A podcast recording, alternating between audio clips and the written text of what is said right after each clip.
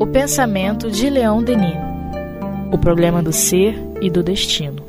Com Jailton Pinheiro e Tiago Barbosa. Olá, meus amigos, estamos aqui mais uma vez para dar continuidade ao estudo do livro O Problema do Ser e do Destino de Leão Denis, ainda na segunda parte do livro, no capítulo 14, que tem como título As Vidas Sucessivas, Provas Experimentais, Renovação da Memória.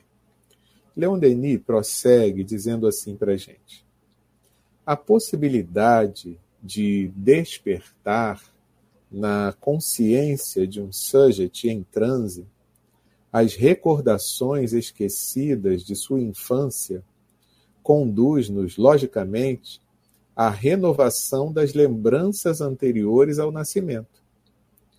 Esta ordem de fatos foi assinalada pela primeira vez no Congresso Espírita de Paris em 1900, por experimentadores espanhóis. Eis um extrato do relatório lido na sessão de 25 de setembro. E aí que ele coloca uma nota dizendo: ver relatório do Congresso Espírita e Espiritualista de 1900. É, Lemarie, editor, páginas 349 e 350.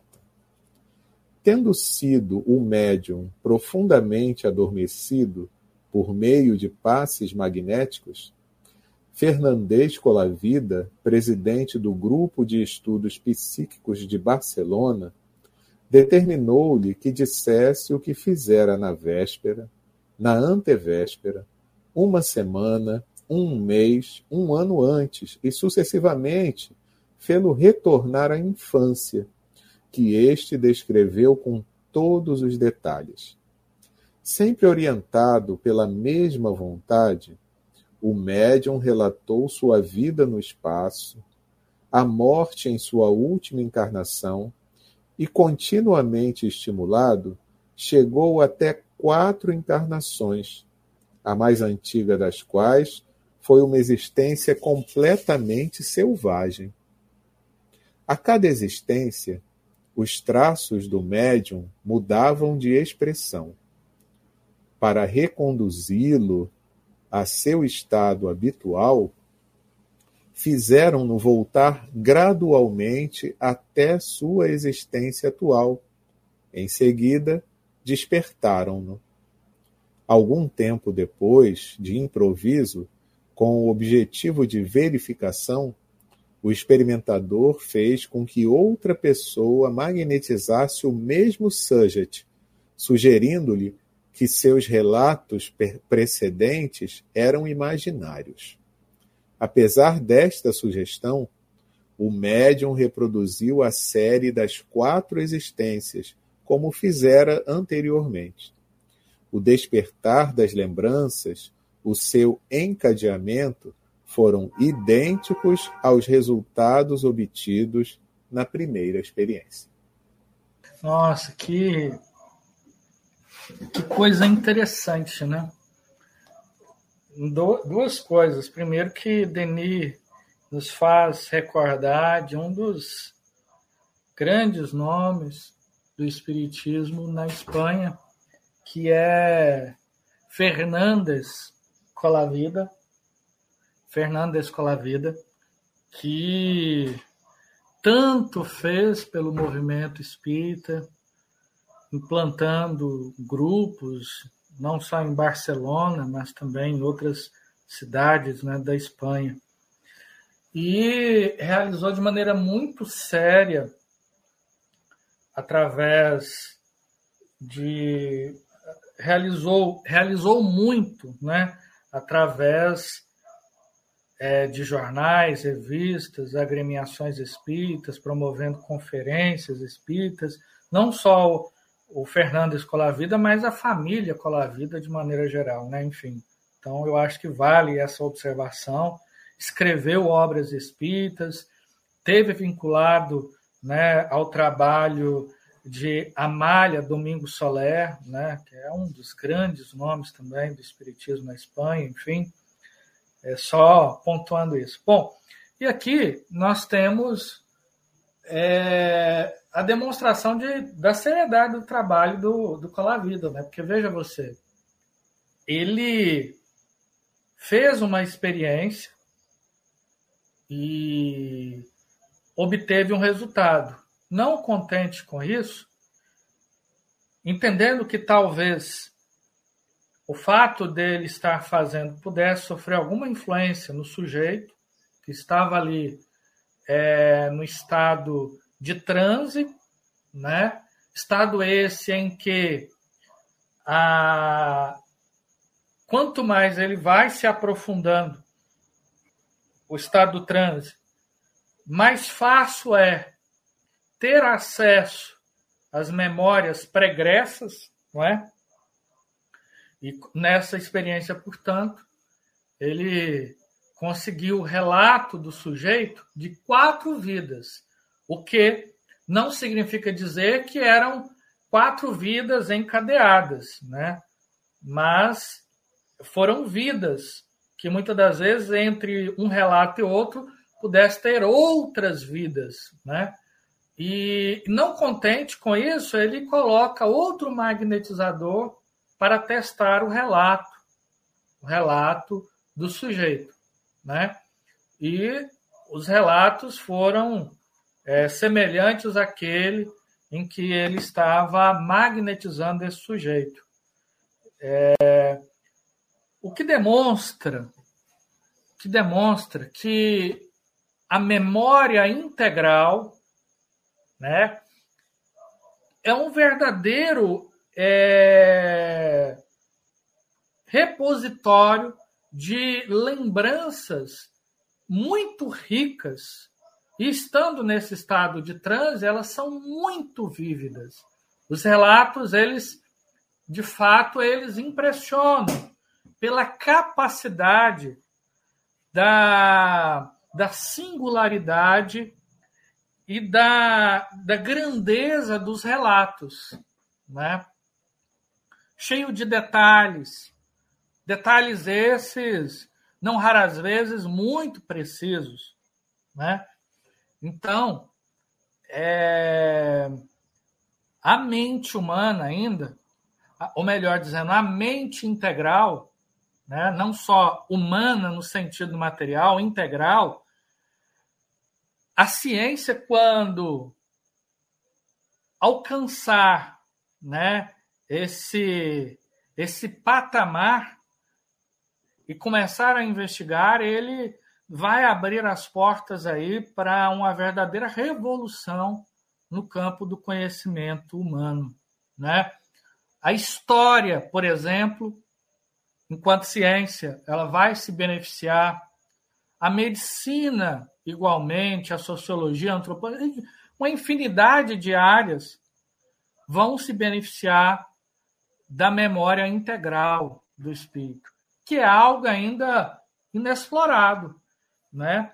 E nomes como Fernando Escola Vida, Gabriel Delane, Alberto de Rochat e tantos outros vão ser, e claro, né? Allan Kardec e o próprio nosso querido e amado Leon Denis vão ser reconhecidos como verdadeiros pioneiros, né? Dessa revolução que não tenho dúvida que irá acontecer. Muita coisa irá mudar, né? não só no, no campo da ciência, mas no campo da própria moral. Né? O que que, o que, que como vai ser o impacto da certeza da reencarnação? Qual, quais serão as consequências disso? Né? Você imagina alguém que muitas das vezes é tão egoísta e pensa, poxa, mas e amanhã eu estarei de volta nesse planeta, nessa mesma comunidade, se eu não preparo o caminho? E veja, e essa reflexão, que sem dúvida já é um pouco mais avançada, ainda assim ela é egoísta, porque nós vamos nos mover é, com interesse ainda, mas já é um progresso, já é um progresso, sem dúvida nenhuma. Verdade, Tiago, e a gente tem que render um preito de gratidão imensa, né, por todos esses companheiros aí que você citou e outros, né, que também é, se debruçaram nessa pesquisa e no interesse de tudo, tudo que era é, feito em relação a buscar a evidência né, da, da reencarnação. É, e eu sempre fico raciocinando, né, que veja, nossa, ele está citando aqui algo que já era pesquisado há mais de 120 anos atrás, né? E eu fico imaginando o quanto que nós ainda, a humanidade, somos teimosos em buscarmos é, ter um pouco mais de interesse nesse tipo de, de pesquisa. Né? Não que ela não exista, mas é algo que, como você falou, traz uma mudança tão profunda para a humanidade que é de se impressionar que a gente voluntariamente despreze esse tipo de pesquisa. Estou falando a gente ou a humanidade, né, de um modo geral. É por isso que a gente tem que agradecer a esses, né, que apesar de muitos deles terem sido escarnecidos, né, nos meios em que militavam, por se envolverem com esse tipo de pesquisa, se envolverem com esse tipo de, de interesse na descoberta desse tipo de, de conhecimento e de verdade, eles persistiram, né? Então, vamos ter atenção, né? até pela gente mesmo, né? Qual é o tipo de coisa que, de repente, nós ainda é, temos uma certa. É, vamos dizer assim, a gente ainda se coloca o pé atrás ou a gente não tem muita coragem de se envolver até publicamente, porque aquilo pode trazer um prejuízo para a nossa vida material, né? É, e o quanto que de repente a gente pode se arrepender no futuro, porque por mais que eu tivesse a minha vida material desprestigiada, aquilo seria para mim algo tão útil sob o ponto de vista do meu progresso espiritual que se eu soubesse disso, ou se eu tivesse uma fé vigorosa, eu não abriria mão, por mais que eu soubesse que teria algum prejuízo material. Né? Então é algo para a gente ter atenção, então é o agradecimento a esses companheiros, e também a gente ter atenção, né? O que que a gente, mesmo que seja a menor coisa possível, mais ínfimo, mas o que que de repente eu não estou dando a dedicação que eu precisava, a atenção que eu precisava, é, porque eu tenho medo do que possam é, fazer comigo em termos de prejuízos na vida material. Né? E Denis prossegue. Na mesma sessão desse congresso, Esteva Marata presidente da União Espírita da Catalunha, declara ter obtido fatos análogos através dos mesmos processos, experimentando em sua própria esposa no estado de sono magnético. Com base em uma mensagem dada por um espírito, reportando-se a uma das vidas passadas do Sujet, ele pôde despertar na consciência obscura deste último os traços de suas existências anteriores. Desde então, estas experiências foram feitas em muitos outros centros de estudos. Obtiveram-se, assim, numerosas indicações sobre o fato das vidas sucessivas da alma. Dia a dia, é provável que estas experiências se multipliquem. Entretanto, notemos que elas exigem uma grande prudência. Os erros, as fraudes ocorrem com facilidade. Os perigos são temíveis. O experimentador deve escolher subjects muito sensíveis e bem desenvolvidos. Precisa ser assistido por um espírito bastante poderoso para afastar todas as influências estranhas, todas as causas de perturbação e preservar o médium dos acidentes possíveis, dos quais o mais grave seria o desligamento completo, intermediável à possibilidade de constranger o espírito a reintegrar-se ao corpo, o que ocasionaria a separação definitiva, a morte. Esse fenômeno, ele é um fenômeno natural, não é um fenômeno anímico, que como os fenômenos da mediunidade, eles, é, ele tem seus escolhos, os seus desafios. O primeiro ponto que é preciso é, evidenciar que fenômenos assim é preciso um, um espírito crítico, crítico não no sentido, digamos, do senso comum, crítico no sentido de um interesse analítico na produção, naquilo que está sendo produzido, né? Não é porque, digamos, a coisa aconteceu que eu vou acreditar, né? Então é preciso uma prudência. E o porquê que se está fazendo, qual é o interesse? Da mesma forma que o nosso interesse na mediunidade ele não pode ser comezinho, é, em fenômenos assim, igualmente. Tem que ser uma busca é, pela verdade, pelo conhecimento, porque experiências assim, sem dúvida nenhuma, nos apresenta é, amplia e muito aquilo que nós conhecemos da reencarnação. Nós conhecemos muito pouco ainda de mediunidade e da reencarnação. Muitas das vezes por medo, né? Então, prudência é uma objetividade elevada. E sem dúvida nenhuma, com isso, a semelhança do que acontece com a mediunidade, nós teremos a assistência de um bom espírito. Por quê? Aos escolhos. Denis mesmo, ele aí nos apresenta, né? É, escolhos, na verdade, diversos.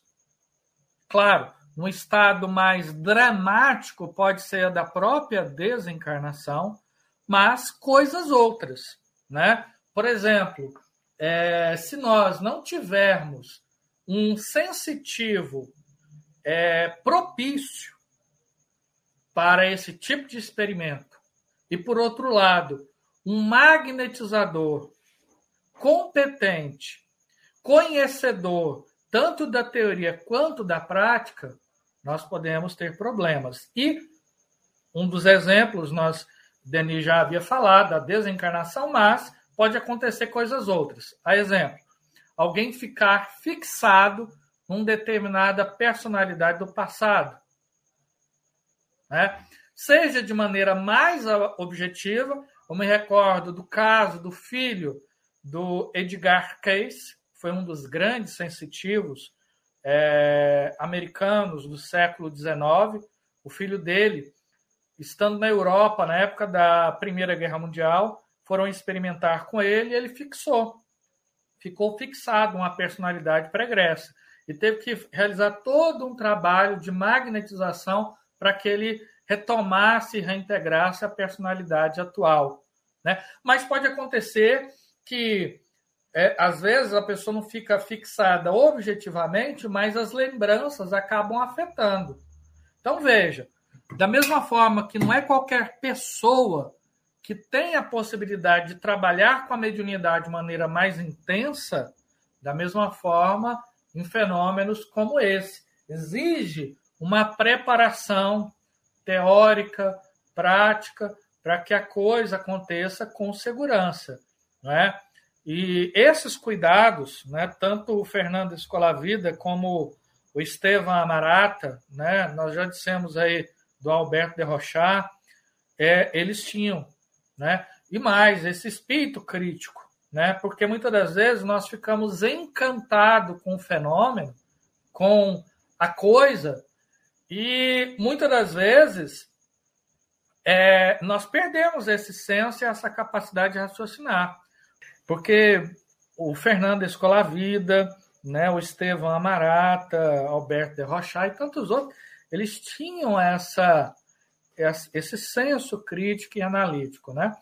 Pode acontecer outras coisas, né? de às vezes é, espíritos é, obsessores mesmo, eles podem inflar e fazer um processo de atravessamento nessas memórias, né?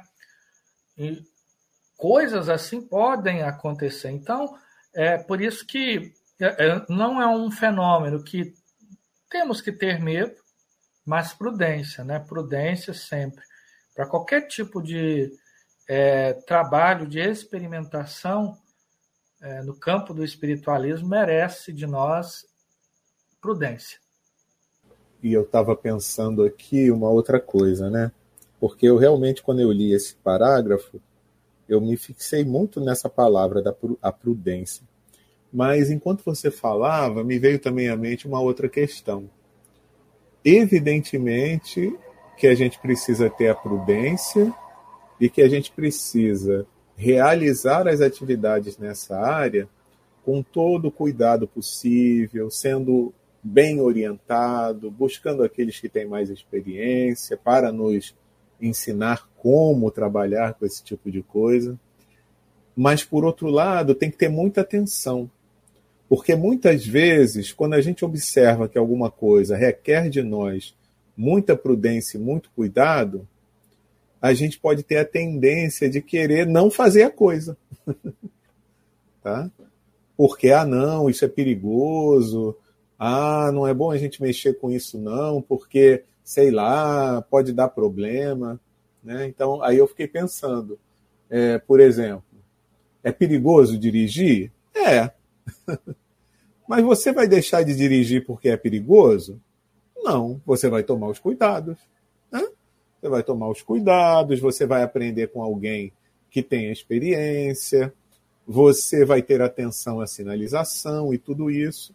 Em casos, evidentemente, que a pessoa sinta, não, isso não é para mim, eu, eu não tenho jeito para essa coisa, aí tudo bem.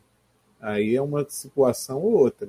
Mas você não vai deixar de fazer algo que você pode fazer só porque aquilo é perigoso. Você vai se cercar dos cuidados necessários e vai seguir adiante, né? Que eu fico pensando, né?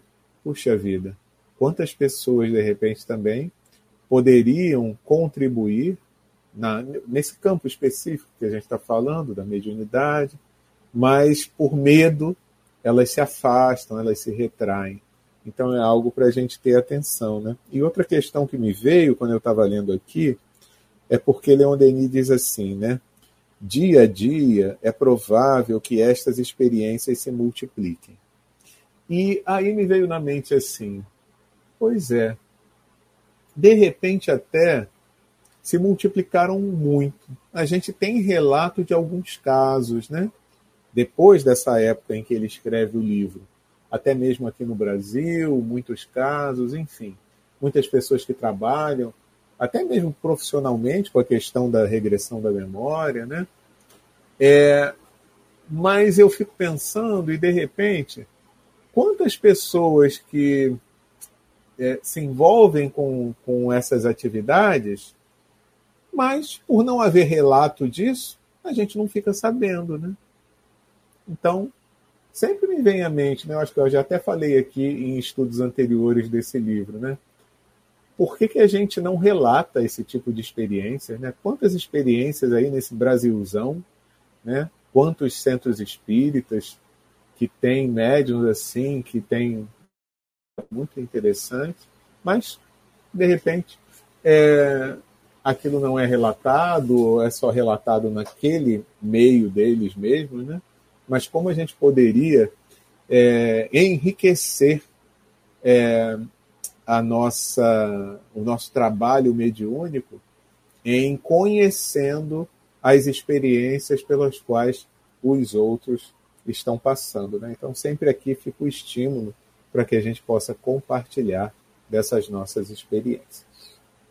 E Denis prossegue.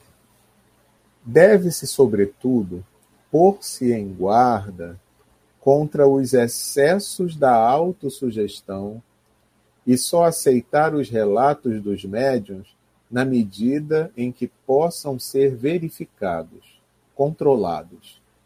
Exigir deles nomes, datas, pontos de referência, resumindo, um conjunto de provas que apresentem um caráter verdadeiramente positivo e científico. Neste aspecto, seria bom imitar o exemplo dado pela Sociedade de Pesquisas Psíquicas de Londres e adotar métodos precisos e rigorosos. Por exemplo, os que conferiram a seus trabalhos sobre telepatia uma grande autoridade. É, é essa questão, gente, das experiências, do resultado das experiências, é, é fundamental. Né? E para isso é preciso ter método. Nenhum trabalho sério e seguro ele é, é realizado sem esse espírito de método. Né? Allan Kardec postulou isso, é, Leon Denis, Gabriel Delane, todos eles viam a necessidade de ter método para a realização dessas experiências. Porque com método você pode estabelecer uma coisa chamada controle. Né? É, Allan Kardec, quando desenvolveu o método espírita para a investigação da mediunidade, ele tinha esse controle. Na verdade, vários controles, entre ele o controle universal do ensino dos espíritos. Da mesma forma, para a investigação do campo da reencarnação, é preciso esse espírito método e se até aos resultados, no sentido de aferi-los. Né? Então, ir atrás de provas, de evidências que foram é, relatadas. Isso vale, gente, tanto para é, os fenômenos de renovação da memória, né, que é um fenômeno provocado, mas também as memórias espontâneas no campo da reencarnação, de maneiras que isso é algo fundamental ou seja, nos atermos aos, é, aos resultados, né? Porque aí nós vamos, à, medida que o tempo vai avançando, nós vamos coletando uma quantidade grande de casos, de provas e evidências que depois a gente pode apresentar, né? Como foi o caso do Colavida, né? É, como foi o caso da Amarata e, e como foi o caso de, daquilo que eu acredito que é uma verdadeira joia, né, para quem pesquisa a reencarnação, que é as vidas sucessivas de Alberto de Rochat. Da mesma forma que ele apresenta os relatos, ele vai atrás das evidências e das provas. Muito bem, que é aquela coisa também, né? Não é pelo fato de um fenômeno ter acontecido, de uma situação ter sido relatada, que aquilo é, naturalmente vai ser considerado como uma verdade, né? É um relato que precisa ser pesquisado, analisado, ver se coincide com relatos semelhantes feitos por outras pessoas, em outros grupos, em outras reuniões, pesquisado por outras pessoas, né? Então é toda essa atenção e esse cuidado que a gente precisa ter, né? Com método e com muita dedicação. É isso, meus amigos.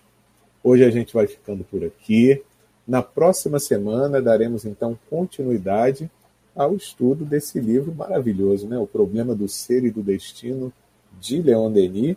Estamos ainda nessa segunda parte do livro e no capítulo 14, As Vidas Sucessivas, Provas Experimentais, Renovação da Memória.